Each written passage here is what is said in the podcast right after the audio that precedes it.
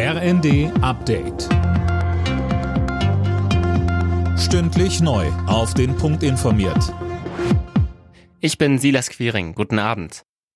Mit seinem Vorschlag einer vierten Corona-Impfung für alle hat sich Gesundheitsminister Lauterbach heftige Kritik eingehandelt. Der Chef der Ständigen Impfkommission Mertens sagte der Welt am Sonntag, viel hilft viel, halte er nicht für eine sinnvolle Entscheidung.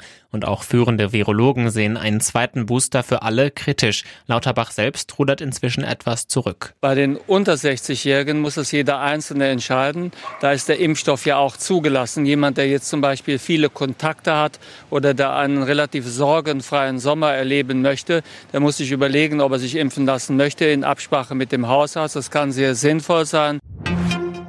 Diesen und nächsten Monat gibt's noch das 9-Euro-Ticket. Und was kommt dann? Die Debatte darüber läuft, Anne Brauer. Ja, und zwar gerade über das 69-Euro-Ticket, das bundesweit für den ÖPNV gelten soll. So der Vorschlag des Verbands der Verkehrsunternehmen. Der betont aber auch, dass die Politik jetzt schnell die Weichen stellen muss. Auch aus den Ampelparteien kommen Forderungen nach einem Nachfolger für das 9-Euro-Ticket. Das Bundesverkehrsministerium äußert sich da aber noch zurückhaltend, will erstmal das 9-Euro-Ticket analysieren. Klar ist aber, dass das angesichts der Verkaufszahlen ein Riesenerfolg ist. Bundesarbeitsminister Heil von der SPD will die Hartz-IV-Sätze wegen der Preissteigerungen erhöhen, kriegt aber Gegenwind vom Koalitionspartner FDP.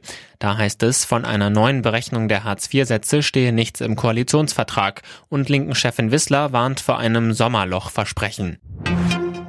Gute Nachrichten für Urlauber, die mit EasyJet in die Ferien fliegen. Der britische Billigflieger plant derzeit keine weiteren Flugstreichungen mehr für den Sommer, so ein Konzernvertreter im Tagesspiegel. EasyJet hatte unter anderem wegen des hohen Krankenstands seinen Sommerflugplan ausgedünnt. Alle Nachrichten auf rnd.de